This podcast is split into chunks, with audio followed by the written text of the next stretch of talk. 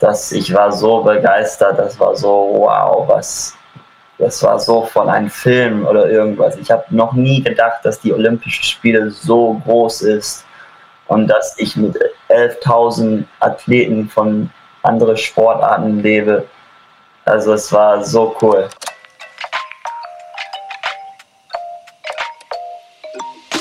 Hallo und herzlich willkommen zu A-Frame. Mein Name ist Peter Rochel. Gemeinsam mit Alexandra Schalaudek und Michael Zirlewagen spreche ich hier mit Surferinnen und Surfern, Macherinnen und Machern des Surfsports in all seinen Facetten, um dir Lust auf mehr zu machen. Und mehr gibt es heute in doppelter Hinsicht. Dranbleiben lohnt sich, denn wir verlosen am Ende dieser Episode noch etwas. Es gibt also was zu gewinnen im Austausch für dein Feedback. Und jetzt geht's los. Mein heutiger Gast ist der erste deutsche olympische Surfer und bis jetzt ist er noch der einzige. Ich hoffe mal, dass das nicht so bleibt. Hallo Leon Glatzer, schön, dass du da bist. Hallo, wie geht's? Gut, danke. Du bist, äh, also ich habe gesagt, schön, dass du da bist, aber jetzt müssen wir kurz erklären. Ich bin in Köln und du bist in Frankreich oder aus Frankreich zugeschaltet. Magst du kurz erzählen, was du da gerade machst? Es ist jetzt heute, was haben wir heute für ein Datum? Heute ist der ja, 22., 23., ähm, 23. August. Und du bist in Frankreich. Was machst du gerade? Ähm, also momentan bin ich hier in Frankreich. Ich bin in einem Ort, das heißt Anglet. Und jetzt gibt also es die erste Wettkampf für die Qualifizieren für die Challenger Series für nächstes Jahr. Aber es fängt dann schon in 2021. Und ja, wir sind hier beim ersten Wettkampf mit, mit die ganze Mannschaft. Okay, wann geht der Contest los? Ähm, schon morgen. Morgen geht schon los. schon, schon morgen früh, okay. Cool. Wir haben uns zum letzten Mal gesehen in Köln. Das war Anfang Juni zur Pressekonferenz oben auf dem Olympiamuseum. Hm, das war ungefähr eine Woche, nachdem du dich in El Salvador spektakulär qualifiziert hast, um noch an den Olympischen Spielen in Tokio teilzunehmen. Ähm, wie es jetzt dazu gekommen ist und was das für dich bedeutet, das hast du schon ganz oft und ganz viel erzählt. Was mich so ein bisschen interessieren würde, ist nochmal wenn du dich zurückerinnerst an äh, El Salvador, Surf City, an den Strand, an dem Moment, wo klar war, okay, das geht jetzt los, äh, total emotional. Aber äh, was macht man denn dann so auf der organisatorischen Seite? Musstest du dann losgehen und dir erstmal ein Ticket besorgen? Wie kommt man dann von da aus nach Tokio? Wie läuft diese ganze Organisationsgeschichte ab? Ja, ähm, ich würde sagen, also El Salvador war sehr, sehr emotional. Ich glaube, von die ganze Olympiageschichte für mich, äh, El Salvador war, also emotional war die krasseste Erfahrung meines Lebens, weil ähm, ja, da war so viel Druck. Also wir haben für das äh, fünf Jahre gearbeitet und jeden Tag trainiert, jeden Tag trainiert. Also nur für die Olympischen Spiele zu schaffen und dann ja den Tag äh, wir haben es geschafft. Es war, ja, es war einer der besten Tage meines Lebens. Ähm, der ganze Team war da mit mir. Die war, wir waren alle am Weinen, am Lachen. Also wir können es überhaupt nicht glauben, dass das hat echt passiert. Also wir haben schon geglaubt, dass, dass ich es schaffe, aber wenn ich habe den Tag, ich habe es geschafft, war so, wow, okay, jetzt ist echt wahr. Und, und jetzt was? weißt du, was geht jetzt los? Ja, man, man weiß, man ja. weiß ja nicht, dass es wirklich klappt. Ne? Man denkt, es klappt, aber du bist ja nicht sicher, bis es nicht passiert ist. Ja, ja, also, also wenn du siehst, da war die 175 beste Surfers aus der Welt. Also war da, da war die Top 3 von Deutschland, die Top 3 von Brasilien, von Spanien. Also die Top 3 von jedem Land war in einem Wettkampf zu qualifizieren und da waren nur fünf Plätze. Also am Papier für jeder Athlet war fast, also wir haben gedacht, nee, wie, wie schaffen wir das? Da sind 175 von den besten Athleten von der Welt. Boah, das gibt's doch nicht. Das, das schafft keiner. Und dann, ja, also mit Martin, wir haben viel gearbeitet und wir haben, wir haben uns gesagt, dass in dem Wettkampf der mental stärker ist als die andere, wird das schaffen. Und ich glaube, das war der große Thema für uns beide, dass ähm, mental, wir mussten echt stark bleiben, weil das ist ein sieben Tag Wettkampf. Normalerweise mache ich nur drei Tage oder so und drei, vier Runde und bin ich schon Finale. Aber hier musste ich 13 Runde schaffen in zu Final, also, also in zu die Qualifizierung hoffen kommen. Und ja, das war, war echt krass. Und dann, ja, habe ich mich qualifiziert und dann der nächste Tag habe ich direkt nach Frankfurt geflogen, weil also die Media war echt unfassbar. Ich habe nicht so gedacht, dass da war so viel, also die wollten so viel von Surfen wissen, aber ja, am Ende war, war echt viel. Da war ich zehn Tage überall, Deutschland, in Frankfurt, Berlin, München, ähm, überall. Und, und ja, dann hat es angefangen zu trainieren für, für die Olympischen Spiele. Wann hast du genau angefangen zu trainieren und wo vor allen Dingen? Du bist dann ähm, nach Deutschland geflogen, nach Frankreich. Ja. Ähm, ich weiß, du warst dann am 11. warst du ja noch in, in, in Köln. Dann äh, kam ja ein, ja, ein, ein Thema nochmal damit rein, wo ich auch immer so denke, ja klar, das weiß auch keiner draußen, wenn man äh, auf so einem hohen Level Profisportler ist. Und äh, es war ja so, ich weiß nicht, ob du dich noch erinnerst, wir sind ja ähm, danach gemeinsam nach Langenfeld gefahren und wollten eigentlich noch gemeinsam surfen gehen. Ja. Und dann, und dann kam Anruf. Kannst du mal kurz erzählen, was da passiert ist, warum du nicht mit surfen konntest, warum du plötzlich weg musstest in deine Wohnung, ja. In deine Unterkunft? Ja, genau. Also das, das wissen nicht so viele Leute. Also man denkt immer den Leben von von einem Olympionik oder einem Profisurf oder einem Profi ist es, also es ist so geil und man lebt das beste Leben, das es gibt, aber ja, Leute, leider ist es nicht so. Also na klar, es ist sehr, sehr schön und es ist super. Also ich würde nie das verändern. Aber ja, dann den Tag, ähm, wir waren alle zusammen essen und das war also das war so schön für mich, weil das war mein ersten Abendessen, das ich hatte in Ruhe, weil ich hatte so viele Interviews die letzten zehn Tage überall und dann wir haben immer nur to go gegessen oder eine Pizza hier oder einen Salat ganz schnell da oder irgendwas hm. oder sehr sehr spät am Nacht ähm, ins Hotel, weil wir haben so spät angekommen nach alle die Interviews und ja den Tag ähm, waren wir essen und ich habe überhaupt mein, mein Essen nicht fertig gemacht, also zusammen gegessen und dann habe ich einen Anruf äh, von, also die Dopingkontrolle und die haben gesagt, hey, ich bin bei deinem Hotel, musst du sofort kommen.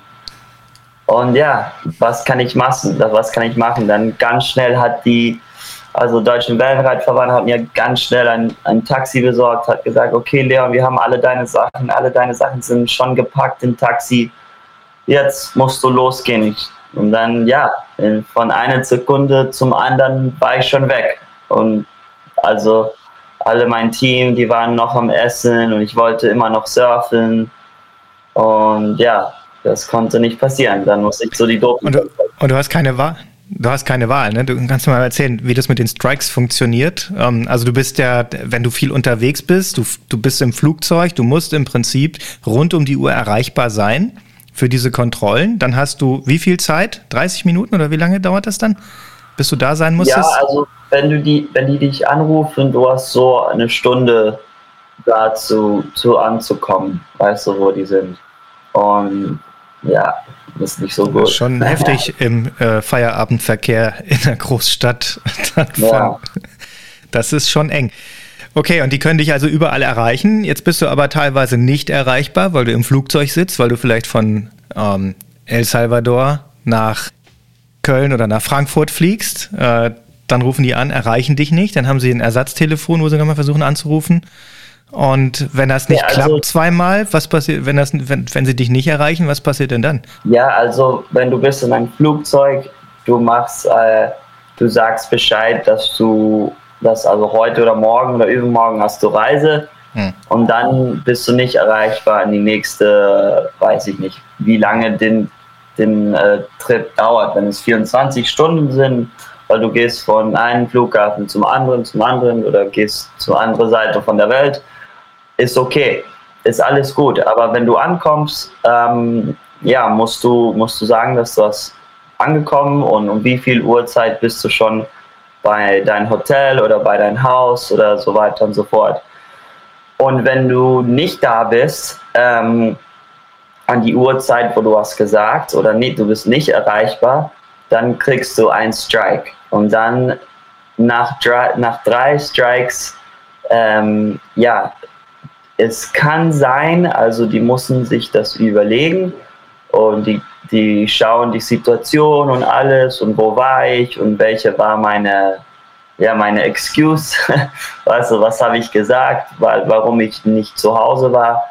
Ähm, die überlegen das und wenn sie sagen, nein, das war, du hast Mist gemacht, also du warst nicht real zu Anti-Doping, dann kannst du, ist so wie eine Dro Drogekontrolle nicht passen, dann, dann bist du, ist alles vorbei. Dann bist du raus, ja. Dann, dann bist du raus, dann bist du draußen vom Team und ich glaube, du bist ungefähr drei, drei Jahre hm. weg, keine ähm, Unterstützung, keine Olympische Spiele, nichts. Also du musst echt dabei sein, immer mit deiner App und mit WADA, NADA, wo bist du hm.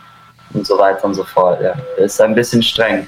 Also nochmal extra Stress. Das heißt, auf der einen Seite Termine die ganze Zeit. Du hast gesagt, die Presse, jeder wollte auf einmal mit dir reden oder noch mehr als vorher, wo jetzt plötzlich klar war, okay, du nimmst, äh, du startest bei den Olympischen Spielen 2020, die 2021 ja. stattgefunden haben, fliegst dann von äh, Zentralamerika nach Europa und von Europa aus äh, da dann in Europa Presse ohne Ende und äh, dann noch Dopingkontrollen dazwischen, also ein Timetable, der wahrscheinlich nicht richtig ideal ist, um äh, ja. sich auf so einen wichtigen Wettkampf vorzubereiten. Wie ging es dann von Deutschland aus weiter und wann hast du dann angefangen, dich auf, äh, auf den, also spezifisch auf Tokio vorzubereiten? In total, wir hatten äh, ungefähr 20 Tage äh, von, mit Termine, also 20 Tage mit Interviews, mit auf Fernsehen zu gehen, ähm, Werbung zu machen. Also es war so viel und nur 30 Tage bis die Olympischen Spiele. Hm. Aber wir haben gesagt, ja, hey, also ich bin sehr, sehr vorbereitet. Wir haben uns fünf Jahre für die Olympische Quali vorbereitet. Also mein Körper ist sehr, sehr gut, mental bin ich super. Und dann haben wir gedacht, okay, also diese Chance äh, mussten wir nehmen. Und das haben wir gemacht. Wir haben erst zehn Tage in Deutschland, dann war ich äh, zehn Tage in, in Frankreich. Da haben wir mit Martin trainiert, da haben wir ein zehn Tage intensiv Trainingslager.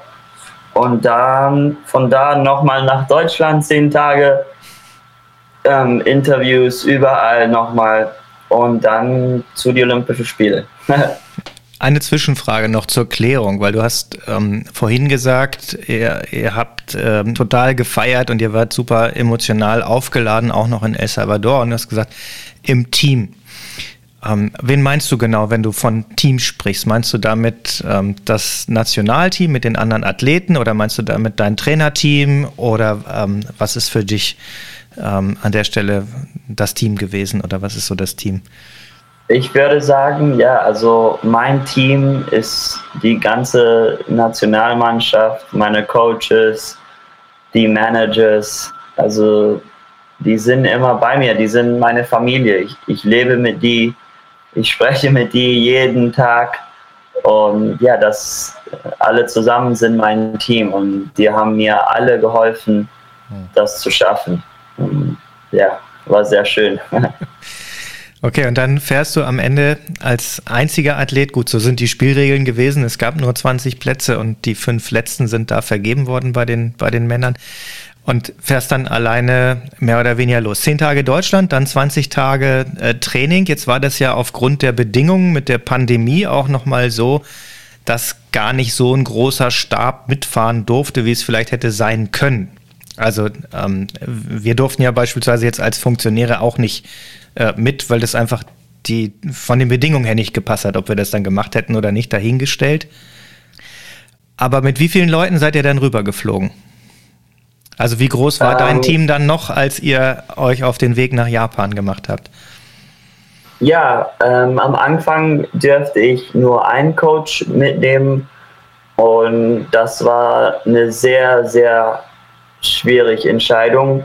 Aber am Ende ja, habe ich ähm, meinen mein Coach äh, Llewellyn Whittaker, er ist aus Südafrika und ich habe gesagt, hey, ähm, du kommst mit mir, aber ich wollte sehr viel Martin mit mir bringen, weil er ist eine die größte, ähm, also die größte Reasons, weil ich habe ähm, die Olympischen Spiele, die Qualis geschafft. Und das war eine sehr schwierige Entscheidung, aber ich habe äh, gebetet zu meinem Team, also die Manager-Team, mhm. zu bitte, wie können wir es versuchen, dass ihr beide, also dass Martin und Lou mitkommen können. Und ähm, ja, das war sehr schwierig für, für DOSB, also für die Deutsche Olympische Schutzpunkt. Und dann haben wir gesagt, hey, jetzt, äh, wir haben es geschafft und das war sehr viel Freude für mich. Aber mein Team, ja, war nur mein Sportpsychologe und mein Coach. Das war alles. Wir waren ein sehr, sehr kleines Team. Ein sehr kleines Team. Ja. Ich stelle mir das so ja, vor, also, wenn, man das so im, im äh, dann im Fernsehen auch äh, mitbekommt, was über die Medien wiedergespielt wird, dann, dann äh, erzählst du jetzt äh, die, die, die, das deutsche, das deutsche Olympiateam und die ziehen alle ein und dann hast du da, keine Ahnung, die Leichtathleten, die, die ganzen Teamsportarten, das sind alles immer so 20, 30 Leute oder noch mehr. Ja. Und dann haben wir einen einzigen Startplatz für Surfen aus Deutschland und das ist ein einziger Athlet. Und ich stelle mir vor, ich komme da, ich komme da hin komme in Tokio an und bin eigentlich komplett allein. Ich habe zwar noch zwei jetzt Coaches mit dabei. Gab es andere, die so kleine Teams hatten wie du? Ja, ähm, da war die, also die Italiener, Italiener Leonardo Fioravanti, er hatte nur einen Coach. Also er war nur ihn und sein eigenes Coach. Und auch da waren ein paar Surfers, das die halt nur ein, ein also ein Surfcoach mit, mit die. Weil das ist alles, was wir dürften. Wir dürfen nicht mehr. Also wenn wir wenn sagen, hey, du darfst fünf nehmen, ja, dann nehme ich fünf. Nehme ich meinen Doktor, äh, Sportpsychologe, Coach, Physiotherapeuten, aber nein, wir dürften eigentlich nur eins, aber äh, DOSB hat sehr viel für mich gekämpft und wir dürften, dann dürfte ich noch eins mitnehmen. Und da, darum bin ich sehr, ja, sehr glücklich, dass die haben das geschafft für mich, weil das war sehr wichtig. Aber die, ähm, aber die anderen äh, Sportler aus dem deutschen Team, aus der deutschen Olympiamannschaft mit den anderen Sportarten, da gab es nicht nochmal nur einen. Das gab es nur bei den Surfern oder gab es auch bei den anderen ähm, deutschen Teilnehmern äh, und Teilnehmerinnen? Nee, ich glaube nur bei den Surfern. Aber die die einzigen, ne? Ja, schon. Ja. ja. Wie, also da sind so viele Sportarten. Ja. Wie, wie war das, wenn man da, wenn man da ankommt? Also das heißt, neue Sportart, die war noch nie da, die hat noch keiner gesehen, die kennt noch keiner, die Surfer. Ja. Ähm, wie wird man da aufgenommen? Also ähm, erzähl mal, wie das, ähm, ihr seid hingekommen, ihr seid wohin geflogen, nach Tokio oder wo seid ihr äh, gelandet? So, wird man da abgeholt? Ja. Gibt es da ein großes Komitee? Kommt da einer und rollt einen roten Teppich aus und zwei Leute tragen die Sänfte, du darfst dich reinsetzen? Dann, oder wie, wie ja, geht das? Nein, also wir waren, ja, wir haben angekommen am Tokio und genau, wir haben angekommen, da war der ganze, also Management-Team von DOSB, also Team, Team D, wir sind alle ein großes Team und ja, die waren, ich war so noch eine Familie von dir. Also die haben mir, die waren so, so gut zu mir und zu Martin und zu Lou,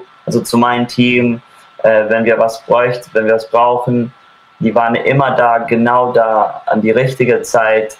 Äh, wenn wir ein Auto brauchen oder wenn wir das brauchen oder irgendwas, die waren immer da für uns. Und dann haben wir angekommen, haben wir ein, einen Tag in der, in das olympische Dorf geschlafen. Da haben wir den nächsten Tag alles gesehen und dann am nächsten Tag haben wir äh, also wir haben uns ein Hotel besorgt in, also da genau, wo die Wellen ist, also wo ein Wettkampf ist. Mhm. Und das ist eineinhalb Stunden von dem Dorf. Und das war sehr, sehr gut für uns, also für, weil alle die anderen Surfers, also nicht alle, aber fast alle die anderen Surfers mussten im Dorf schlafen. Mhm. Und dann, da waren nur zwei Busse. Eine um 4 Uhr morgens, der fährt nach dem Strand. Und dann einer 6 Uhr nachmittags, das geht wieder zurück. Also du kannst dich vorstellen, alle, die, die haben im Dorf geschlafen, die haben jeden Tag um 3 Uhr aufgewacht, zu, die, äh, zu dem Wettkampf gefahren und dann Nacht wieder zurück. Also hm. das ist das ist nicht so gut. Und Gott sei Dank bei uns, wir waren fünf Minuten weg. Also DOSB hat, hat uns ein geiles, ein sehr cooles Hotel besorgt, fünf Minuten entfernt von, die, von Wettkampf. Und das war super, weil wenn ich Ruhe brauchte, konnte ich immer zurückgehen, ein bisschen schlafen oder ein bisschen mich ausruhen, dann wieder zurück. Und ja, das war, das war sehr toll. Also hm. es war super. Ich war nur noch ein Olympionik, ein, eins mehr zu die großes Team D-Familie. Hm. Wie ist das untereinander mit den Athletinnen und Athleten der anderen Sportarten aus dem Team D? Lernt man sich da kennen oder sp spricht man da eigentlich gar nicht miteinander? Doch, doch, wir alle, wir alle sprechen zusammen. Also es wäre sehr schön zu hören, auch die die Geschichte von, von die anderen Olympionics und es war so cool, weil ich habe so viel gelernt von, von anderen Sportarten und das Coole ist, ist das alles fast das gleiche Geschichte, aber eine andere Sportart. Magst du erzählen, was, was ist dein, dein, dein biggest äh, takeaway? Was ist dein, dein, dein Key Learning gewesen, wenn du gerade sagst, du hast viel gelernt von anderen Sportarten? Ja, also ich habe gelernt, dass alles, was ich mache, also die machen fast das Gleiche, aber es ist alles für einen Purpose, zu die Olympischen Spiele zu, zu schaffen und da rein zu sein. Und ja, ich habe gelernt, dass hartes Arbeit am, am Ende, also man, man kann was schaffen mit hartes Arbeit. Und das war sehr schön, dass alle die gleiche, die sagen immer, ja, also die harte Arbeit ist, ist nicht so schön, aber wenn man es schafft oder wenn man die Olympischen Spiele schafft oder wenn man ein großes Wettkampf gewinnt, das ist das beste Gefühl, das es gibt auf der Welt. Und für mich, da gibt es kein besseres Gefühl, als einen Wettkampf zu gewinnen oder die Olympischen Spiele zu schaffen. ja, mitzumachen. Bist du denn ähm, na, andersrum gefragt. Wann bist du, äh, wann hattest du klar, gegen wen du antreten wirst in, in, den, in den Heats, in den Contests? Wann hast du das realisiert? Ab wann war das, war dir das klar? Wie dein erster Heat ja, aussieht? Das, das, war ja kein Spaziergang. Ja, ähm, ich glaube, es war klar schon ein paar Tage nach ich mich äh, hm qualifiziert für die Olympischen Spiele schon. Die haben alles, das war alles ready to go und ich wusste gegen wen ich hatte mein, also mein Heat, meine Runde und, und ja, ich wusste es schon ziemlich früh. Hm. Es war ja, ähm, Michel Bourres ist ja bei den ähm, World Surfing Games, glaube ich, nur einmal mitgefahren und dann nach Hause gefahren, ne? Oder habe ich da, kriege ich da irgendwas durcheinander gerade? Ja, Der nee, also Michel Bourres hatte fast bis vierte Finale geschafft. Ah, okay. Dann hatte er eine Verletzung und dann musste er. Ja, ja, genau. Okay, ja. Oh, schlecht vorbereitet. Ähm. Und ähm, dann ist er gleich nochmal ähm, mit dir dabei gewesen. Dazu ähm, Gabriel Medina, auch kein Leichtgewicht. Ähm, wie ist das, wenn man, äh, also wie dicht bist du, bist du da rangekommen? War das ein Thema? Du hast ja gesagt, ähm, die mentale Vorbereitung ist so wichtig. Wie macht man das dann? Also wie, wie, wie, wie, wie macht man das, dass man ähm, dem, ich sag mal, so mit Gelassenheit entgegentritt? So, du hast gesagt, du hast fünf Jahre mindestens dafür gearbeitet, die Zeit davor nicht mitgerechnet. Du hast ja du musstest ja erstmal dahin kommen, dass du überhaupt für dich realisierst, das könnte eine Chance sein. Dann fünf Jahre lang hart äh, drauf hin trainiert, spitz bis Juni 2021 die Qualifizierung da war. Und dann wird es nochmal richtig ernst. Wie, wie kann man das, ich stelle mir das so ein bisschen vor wie Prüfungsangst oder so, die, da, die andere Leute haben, wenn sie in der Schule Arbeiten schreiben müssen oder sowas. Und wenn man dann schon weiß, oh, da, äh, jetzt kommen die ähm, und der und der, ähm, gibt es da mentale Tricks oder Hacks? Du sagst, so geht's? Ja, also wir, wir starten immer, also mit viele, also die Woche vorher starten wir viel mit Motivation. Ähm, also ich habe auch so wie viele ähm, Notes auf meinem, also oben von meinem Bett, so große Notes, die sagen, hey, Leon, du bist der Beste, ähm, du bist hier weil du einer von der Top 20 von der Welt bist. Also viel Motivation, viel, also Self-Confidence, würde ich sagen. Und dann, wenn es kommt, also dann bist du so voll mit viel, viel Energie, so, ja, ich bin der Beste, ich bin der Beste, das schaffe ich. Aber dann, wenn wir kommen in die Nähe von Wettkampf, den Tag vorher, wir schalten das Gehirn komplett aus, also komplett 0, 0, 0 da die, Olympisch Spiel, die Olympische Spiele ist nicht da. Ähm, die andere Profisurfers, wir kennen sie nicht, wir sind, weiß nicht, wer die sind. Also, na klar, ich kenne die alle. Ich weiß, dass der in meine nächste Wett also meine nächste Runde, der ist zweimal Weltmeister. Aber wir mussten immer das alles ausschalten. Und ich glaube, das ist immer das große Thema für uns, das Gehirn auszuschalten und nur also wir sagen, let the surfing do the talking. Also wir lassen den Surfen zu sprechen. Also wir sagen gar nichts und dann gehen wir nur surfen. Und das, ich glaube, dass für uns, also für mich ist ein großes ähm, Thema, dass ich kann das so schaffen, dass ich mein Gehirn komplett ausschalte. Da haben sich ja auch so ein paar immer wieder äh, oder so ein paar gewundert, gerade auch bei dem Contest in, ähm, in El Salvador äh, wo man so hört, so, wow, der Leon, der geht da rein, der, der, der springt da seine Ers, als wenn nichts ist, wo sich andere das überhaupt gar nicht trauen so früh, ähm, weil sie möglicherweise damit äh, den Heat riskieren oder äh, die, die, den Score riskieren und dann keine neue Welle finden. Du scheinst das, ähm, ja, weiß ich nicht. Ähm, ich würde das, ich würde sagen, das ist eine meiner Stärke. Deswegen habe ich die Olympische Spiele, also die Olympische Qualis in, in El Salvador geschafft, weil ich habe meine Starke benutzt und nicht so viele Leute, die da waren, kann so große Airs so wie ich machen. Und ich habe das mein ganzes Leben ähm, immer trainiert und das war immer meine Lieblingssache zu machen, zu, zu Airs und zu hoch zu springen, nur, nur ähm, Spaß zu haben. Und dann in die letzten Tage, wo ich war so nah von die Olympische äh, Qualis, also Mann, haben mir gesagt, hey, jetzt, jetzt gib alles, hab, hast, du musst nur Spaß haben, dann wird alles passieren. Und das habe ich gemacht. Ich habe nur Spaß gemacht da. War toll. Ja. Ja. Wie würdest du das beschreiben? Man hat ja immer so, wenn man so einen Traum hat, oder wenn ich so daran denke, wenn ich so selber, wenn ich so, wenn ich so einen Traum habe, und irgendwann kommt der Moment, wo das real wird. Und dann kommt ein Moment danach, wo man so dieses, wo man so vergleichen kann, wie ist es, wie, wie war der Traum und wie ist es, wie ist das echte Bild gewesen? Gibt es da Unterschiede und wie würdest du die beschreiben für dich, für dein, für dein, wie hat sich dein Bild verändert von Olympia?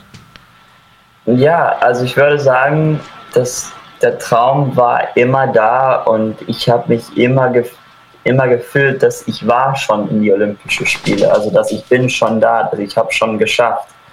Aber na klar, das war nicht die Realität. Also ich musste es nur noch machen. Mhm.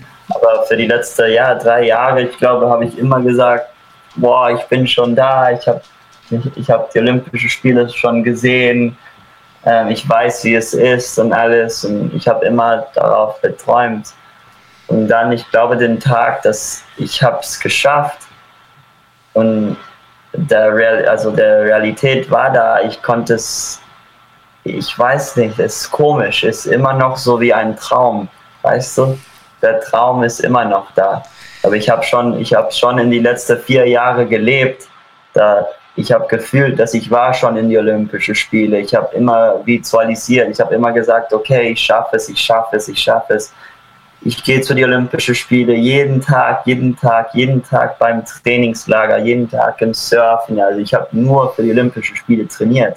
Hm. Und dann, wenn ich es geschafft, war so, wow, also ja, so cool, aber ich war schon da.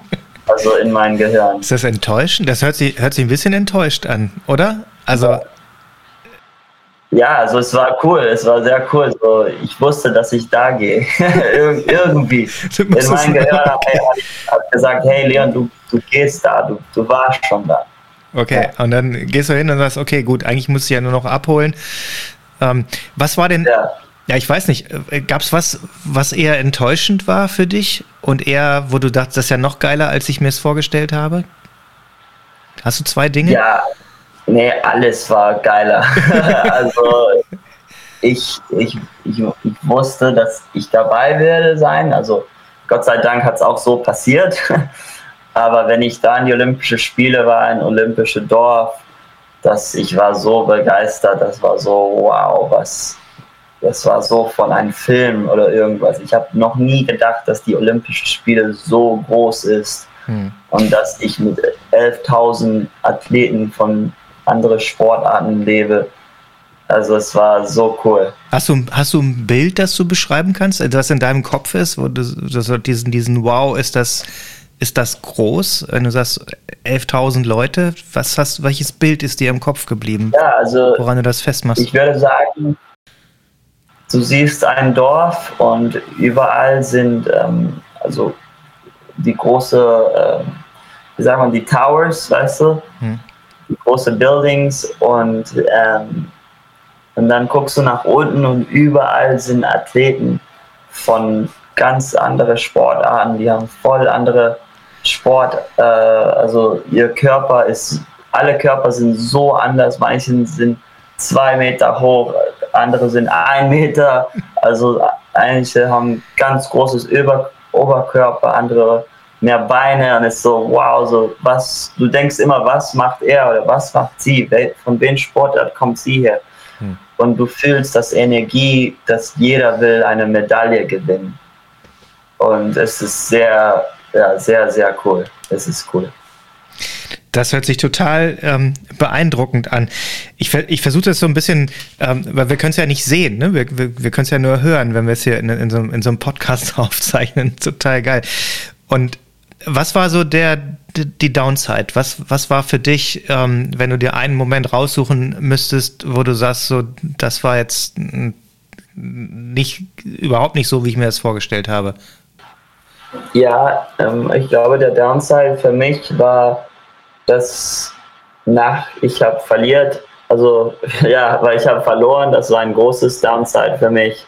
Und auch, dass ähm, wir mussten in 48 Stunden wegfliegen, weil ich wollte, ich wollte sehr viel andere Sportarten, also zuschauen und gucken. Und ja, leider wir dürften das nicht. Und das war ein bisschen schade.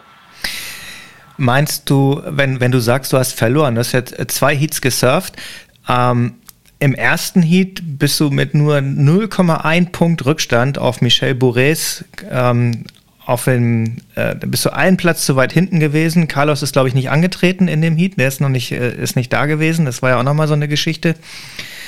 War das schlimmer oder war der zweite Heat, ähm, wo du gegen äh, Jeremy Flore und, und äh, Julian Wilson und ähm, den Argentinier äh, Leonardo angetreten bist? Was war, ich meine, das gehört ja mit dazu, dass man irgendwie auch nicht gewinnt. Ähm, ja, ich würde sagen, der erste Heat war schlimmer als der zweite, weil das war so nah, also das war so, so nah. Ich konnte es mich nicht glauben, dass ich habe da verloren. Es war so, ha, wie hat das passiert? Und ja, das war schlimmer als der zweite Heat. Der zweite Heat war ein großer Kampf und ich wusste, dass es schwierig war, aber ich wusste, dass mein erster Heat, das konnte ich äh, sehr easy schaffen. Hm. Aber leider, ja, leider war nicht so. Das sah so ein bisschen so aus, als wenn du Stress gehabt hast, die richtigen Wellen auszusuchen in dem Heat, ne? Wo, weil man so drauf geguckt hat, war irgendwie, Gabriel hat das irgendwie, keine Ahnung, der hat die Dinger irgendwie gefunden und ähm, bei dir hat man so den Eindruck gehabt, so jetzt bist du drauf und dann waren die aber auch schneller ja. zu Ende, als dass du dein Programm irgendwie fahren kannst. Woran ja, hat das, genau. was meinst du, woran hat das gelegen?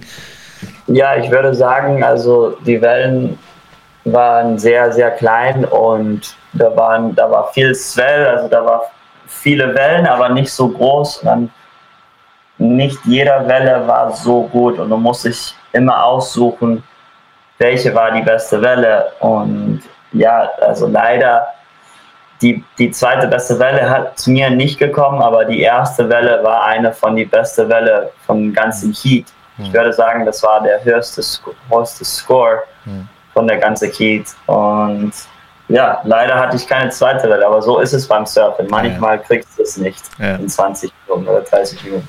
Du hast in einem Interview, das du mit ähm, Quirin gemacht hast, äh, bei der Eurosport-Übertragung, wo äh, sie dich angerufen haben, ähm, aus dem ähm, aus, aus der aus der Live äh, äh aus, aus dem Live-Kommentar raus, da hast du, glaube ich, darüber berichtet, dass du so für dich dass es eigentlich total cool war, auch nochmal zu erleben, dass die anderen, also für dich, dass das so, dass du da auf Augenhöhe bist mit den, mit denen, die immer deine Heroes, dein, deine Helden gewesen sind. Wann, wann war das für dich? Ähm, wann hast du gemerkt, dass das so ist? Ja, also wenn ich habe die Olympische Spiele geschafft, wenn ich war da bei Olympia und habe alle gesehen im, im Lockerraum mit mir, also in die Umkleidung, Raum, die waren alle da und die waren alle mit mir und ich habe gesagt, wow, jetzt bin ich echt mit alle meine Heroes. und das war, das war ein sehr cooles Gefühl. Ja, ja. Die Downside nochmal. Das ist was, das hätte ich dich auch noch gefragt. Wie geht das, wie ist das dann? Also du bist dann ausgeschieden aus dem Contest und wann, äh, dann, dann kommen die und sagen dir so, jetzt Koffer packen? Ja, genau. Also ab nach Hause? Wie, also wie, wie hast du davon erfahren, wie schnell das geht? Wenn, wenn du sagst, das war auch enttäuschend, das hast du dir nicht so vorgestellt oder vielleicht gar nicht? Ja, also ich wusste das schon. Ich wusste das schon vor, wir haben also zu die zu die Olympischen Spiele geflogen, also zu Tokio geflogen. Die haben, die haben uns alle schon Bescheid gesagt, dass wenn man verliert oder wenn man auch gewinnt, wenn dein Sportart zu Ende ist, muss man 48 Stunden später äh, zu Hause fliegen. Und ja, das, das war so für jeden Athlet, nicht nur für die Surfers, für alle die Athleten, Athletinnen, wir mussten wegfliegen. Und ja, das war nur ein bisschen schade, aber, aber es ist okay, war war nicht so eine große Downside. War, okay. Da war für mich, da war keine Downside eigentlich. okay, aber war das ja. jetzt nur wegen Corona oder wäre das sonst ja, auch so gewesen? Es war nur wegen Corona, ne? Hm. Ja, dann äh, musst du ja noch mal wieder hin in drei Jahren. Ja, ja, genau. oder, wie, oder wie machst du das jetzt, um dann auch die anderen zu sehen? Ja, die nächsten Olympischen Spiele jetzt vorzubereiten und los, losgehen. Okay, also du hast äh, auf jeden Fall Feuer richtig nochmal, jetzt noch, jetzt noch mal richtig, ja. richtig drauf. Super cool. Ähm, wie ist das mit dem, mit dem, mit dem Rest vom, vom Team? Also mit den, ähm, mit dem Rest vom, vom, vom, vom Team Germany oder vom Surf Team Germany, vom, vom deutschen Nationalteam. Wann habt ihr euch zum ersten Mal wieder gesehen? Oder habt ihr überhaupt? Und wie, wie reagieren die drauf? Ja, ähm, wir haben uns wieder gesehen vor einer Woche. Und ja, also die waren alle sehr stolz auf mich. Und ich hatte viel Freude, die wiederzusehen, weil die sind so wie meine Familie, die sind meine Bruder, meine Schwesters. Also ich sehe sie viel mehr, als ich sehe meine Familie in die letzten sechs Jahre. Und ja, ich habe die alle erzählt und die waren sehr, sehr, ja, die waren sehr, die haben mich viel gratuliert und es war schön, meine Geschichte zu, die, zu erzählen. Und ja, es war, es war cool. Und jetzt sind wir hier alle zusammen in Anglet. Ja, okay. Wer, wie organisierst du dann eigentlich ähm, den, wenn du da äh, bist, wer, wer, wer organisiert das drumherum? Was musst du irgendwas ähm, selber machen? Wie jetzt, wie kommt es mit den Flügen? Wenn du dann weißt, okay, ähm, du weißt ja vorher nicht, wann du aus dem Wettkampf ausscheidest. Jetzt ist es beim Surfen, das war ja nur ein Tag Unterschied oder so, das war ja jetzt nicht, äh, nicht so viel, es hätte ja auch mehr sein können. Wer macht dann die Logistik? Musst du das selber ja, machen? Ja. Machen das deine Coaches? Macht das Nele oder wer macht das dann? Ja, wir haben ein Management-Team. Da ist Yannick Nele und auch mein eigenes Manager und auch von die Hälfte von DOSB. Hm. Die machen die Entscheidungen alle zusammen und das hm. geht eigentlich ganz schnell. Mit so ein großes Management-Team schaffen wir alles sehr okay. schnell. Und die besorgen dann die Tickets und sagen, hier Leon, da kannst du die abholen. Alles. Du das, alles wir machen fast gar nichts. ja, fünf Jahre hart arbeiten für, ein, äh, für eine Prüfung. Ja. Cool. Kannst du dich jetzt nochmal zurückerinnern? Wann hast du dann, kannst du dich noch daran erinnern, wann du deine erste Welle äh, geritten bist in deinem Leben, an die du dich erinnern kannst? Ja, die erste Welle, ich habe geritten. Ich war, ähm, ich glaube, ungefähr fünf Jahre alt, vier Jahre alt. Und es war zusammen mit meiner Mama. Wir waren zusammen in einem Brett und wir haben also die Welle gepaddelt genommen und dann hat sich, sie hat mich in ihre Arme genommen und da haben wir zusammen gesurft. Das war die erste Welle. Und das war der Moment, wo du gesagt hast, da brauche ich mehr davon? Oder hat das dann noch ein bisschen gedauert, bis für dich klar war? Später. Ich glaube, ich war so zehn Jahre alt und dann ja. konnte ich ein bisschen mehr denken und habe gesagt, ja, das, das will ich machen für den Rest des meines Lebens. Ja. Diese Karriere, also mit Contests und Co., wenn du heute nochmal zurückdenkst, also ich glaube, dich muss man nicht fragen, dich, äh, ob du es nochmal so machen würdest. Ich mache es aber trotzdem. Würdest du es nochmal machen? So eine Profisportkarriere? Ja, natürlich. Das, das was sollst du auch anderes sagen jetzt? Ja, ja, das ist alles, was ich weiß. was würdest du anderen Kids sagen, die, wenn die jetzt zehn Jahre alt sind und äh, das erste Mal merken, Surfen ist richtig cool? Hier in Deutschland wahrscheinlich eher bei, äh, beim, beim, beim Rapid Surfen in einem, in einem Pool oder vielleicht beim, beim, beim Stand-Up-Paddeln im Urlaub an der Nordsee, an der Ostsee und da mal irgendwie eine Welle bekommen und sagen, das will ich jetzt immer machen. Was, was gibt gibt's was, wo du sagst, das kannst du denen mit auf den Weg geben? So wird was draus. Ähm, wenn die auch wie Leon werden wollen, die wollen auch zur Olympia, wollen die über übernächsten Olympioniken werden im deutschen Surfen. Was müssen die ja, machen? Also ich würde sagen, also was, mein, was mein Mama, meine Mama hat mir immer gesagt, du musst immer deinen Traum folgen. Auch wenn Leute sagen, hey, du schaffst es nicht oder du musst was anders oder jetzt musst du das machen. Nein, wenn du wenn es willst und du und du willst es am Ernst, dann musst du auch am Ernst hart arbeiten, weißt du? Und ich würde sagen, immer deinen Traum folgen. Du kannst immer, wie groß du willst, träumen. Du kannst nicht nie klein träumen, du musst immer groß träumen. ja, das würde ich sagen. Okay. Dream big. Coole letzte Worte. Ich würde sagen, da lassen wir es stehen für heute. Super vielen Dank, Leon, dass du dir die Zeit genommen hast zwischen Training und morgen erster großer Contest. Wird man dich in der WSL sehen als nächstes? Ja, hoffentlich. Also das ist das nächste Ziel für in zwei Jahren, also in 2022 auf die WSL zu sein. Alexandra, Michael und ich halten Leon natürlich gemeinsam die Daumen und wünschen ihm von Herzen, dass es bei der WSL und den nächsten Spielen klappt. Wenn du das auch tun möchtest oder wenn du uns dein Feedback gibst auf der Tonspur, dann kannst du jetzt sogar noch etwas gewinnen. Denn unter all denjenigen, die uns einen Kommentar oder ihre Meinung zum Podcast oder einer Episode auf unserer Sprachbox hinterlassen, verlosen wir drei Layday Layday Baxters, jeweils gefüllt mit einem Halfcut-T-Shirt von Layday Layday und einem Airy ebenfalls von Layday Layday. Ganz egal, ob es sich dabei um garstige Kritik handelt, Lobhudelei oder auch einen persönlichen Gruß an wen auch immer. Oder erzähl uns doch einfach, wo du uns hörst und wie du davon erfahren hast. Die Sprachbox erreichst du unter 0049 für Deutschland und dann 0211 7963 1128 oder ganz direkt über den Click-to-Call-Button in den Shownotes. Die Nummer ist übrigens eine ganz normale deutsche Festnetznummer ohne zusätzliche Gebühren. Wenn du jetzt mitmachen willst, brauchst du dafür nur noch deinen Kommentar auf der Sprachbox zu hinterlassen. Vergiss nicht deine Telefonnummer, damit wir dich im Gewinnfall auch erreichen können, zu hinterlassen. Die Teilnahmebedingungen findest du in den Shownotes, verlinkt unter a-frame slash surf und Gewinnspiel oder eben auch zu dieser Folgenseite. Und jetzt musst du nur noch bis zum 29.09. deinen Kommentar hinterlassen. Ich hoffe, wir hören uns in zwei Wochen wieder.